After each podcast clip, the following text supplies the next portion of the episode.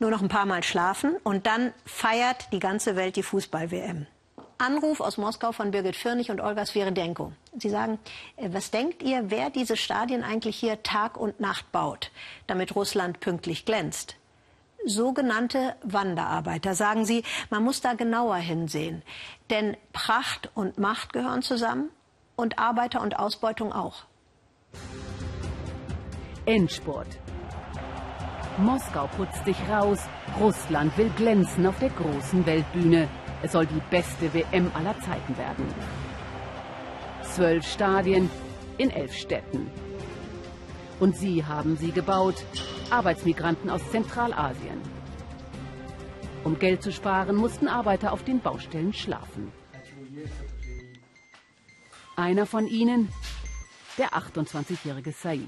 Er kommt aus Tadschikistan. Jetzt vor der WM arbeitet er rund um die Uhr. Ein Teil seines Lohns schickt er seiner Familie nach Tadschikistan.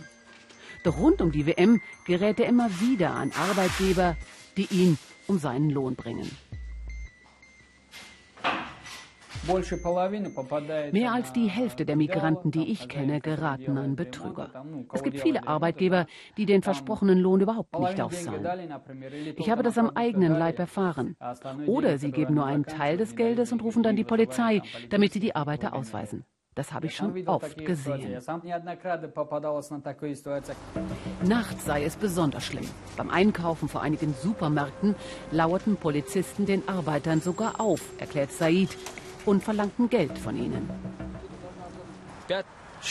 Es bleiben am Ende vielleicht 60 Euro im Monat, das war's. Der Rest geht für Papiere, Wohnung, Polizisten, Essen, Telefon und andere Ausgaben drauf. Wenn Migranten Polizisten sehen, dann laufen sie ganz oft weg, obwohl ihre Papiere in Ordnung sind.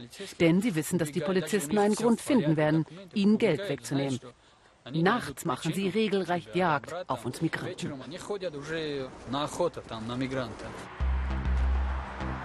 So wie Said geht es vielen Migranten. Gerade jetzt vor der WM nehmen die Passkontrollen extrem zu, in der U-Bahn, an Bahnhöfen und auf den Baustellen. Dabei fordern die Polizisten oft Schmiergelder, die wenigsten Migranten versuchen sich zu wehren. Doch einige Arbeiter wenden sich an den Anwalt Bachrum Khamrojew.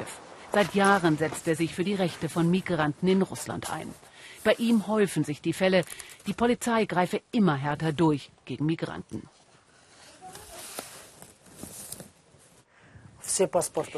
Die Arbeitgeber sagen den Arbeitern, wir erledigen die Papiere selber. Sie sammeln die Pässe ein. Die Wanderarbeiter arbeiten dann ein halbes Jahr lang ohne Lohn, wohnen in einigermaßen hinnehmbaren Unterkünften, werden verpflegt für wenig Geld. Sie bekommen Taschengeld für Zigaretten.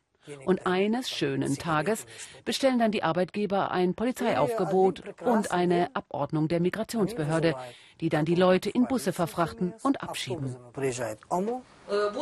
Er und seine Anwaltskollegin Valentina Tschupik vertreten einige Migranten vor Gericht.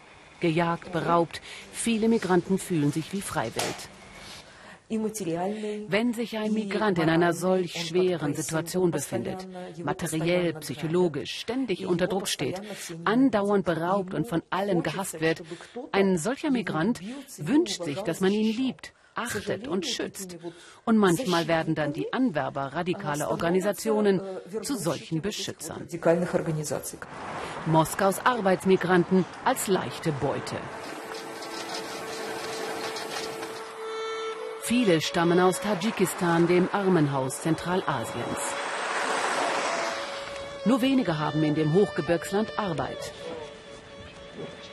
Nach dem Zerfall der Sowjetunion ist es dem Land nicht gelungen, seine Wirtschaft aufzubauen. 70 Prozent der Männer arbeiten in Russland oder schlagen sich mit Gelegenheitsjobs durch.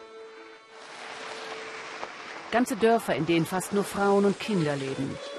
Mittlerweile gibt es Landstriche, aus denen Dutzende in den sogenannten Heiligen Krieg nach Syrien gezogen sind, sowie der Schwiegersohn von Gutschera.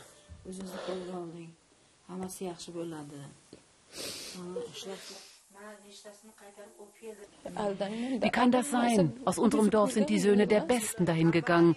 Aus den besten Familien sind sie nach Syrien gegangen.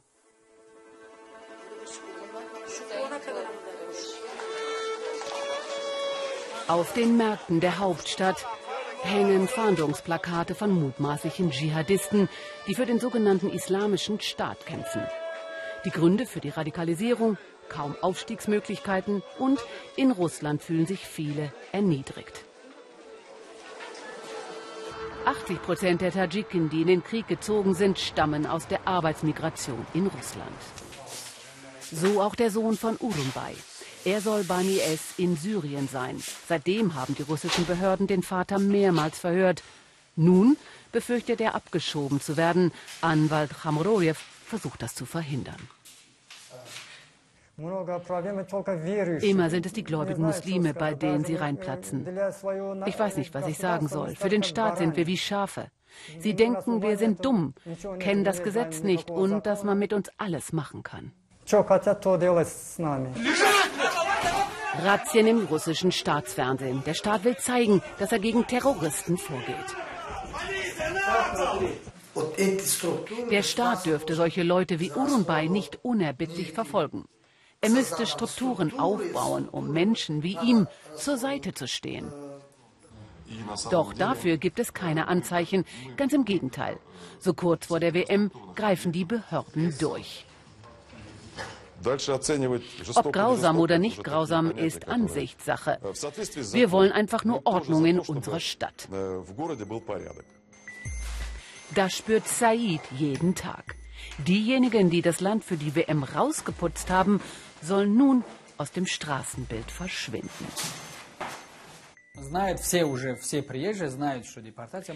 Alle sind im Bilde, dass wegen der WM viele ausgewiesen werden.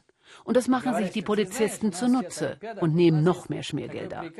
Wir haben so eine Anordnung. Wir können dich ausweisen, sagen sie. Gib uns Geld und geh. Die